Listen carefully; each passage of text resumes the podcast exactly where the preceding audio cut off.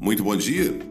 Quarta-feira, dia 16 de setembro de 2020, estamos dando início ao Morning Call. Meu nome é Rodrigo Almeida e vamos de notícias. As bolsas mundiais estão em alta nesta manhã à espera de definições sobre a política monetária nos Estados Unidos. A reunião de hoje do Federal Open Market Committee ganha destaque por primeira reunião após o anúncio oficial da mudança de arcabouço de política monetária do país.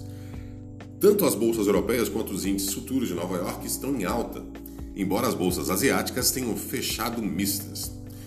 No cenário doméstico, o mercado aguarda hoje a decisão do Copom sobre a política de juros no Brasil, que deve manter a Selic a 2%.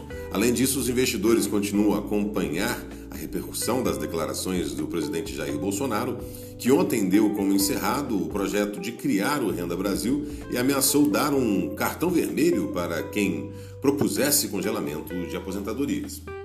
Daqui para frente, o foco da equipe econômica deve ser a desoneração da folha de pagamento e a criação de um novo imposto sobre transações. No entanto, fontes do governo, segundo o Globo, dizem que a ideia do Renda Brasil não foi totalmente enterrada, porque o presidente ainda deseja deixar sua marca na área social.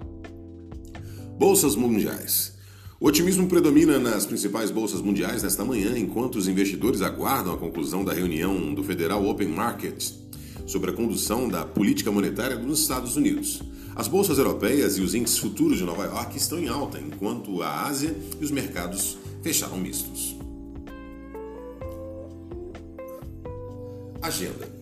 Os investidores acompanham hoje anúncios sobre a política monetária do Brasil nos Estados Unidos. Às 15 horas será anunciada a decisão do FID, Banco Central Norte-Americano. Mais tarde, por volta das 18, o mercado conhecerá detalhes da reunião do Copom, do Banco Central Brasileiro. A expectativa é de que a taxa Selic seja mantida em 2%. Veja mais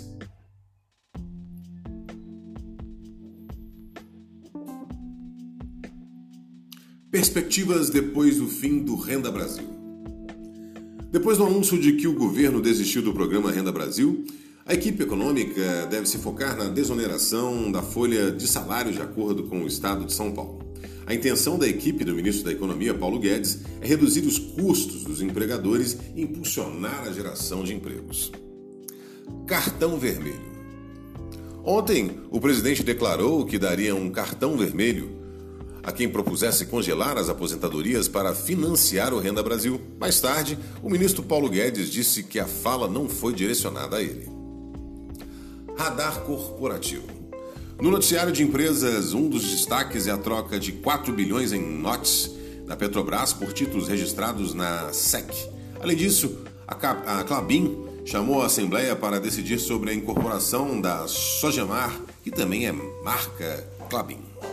Essas foram as notícias do Morning Call. Muito obrigado pela audiência. Encontro vocês mais tarde no Closing Call. Tenha um excelente dia e até lá.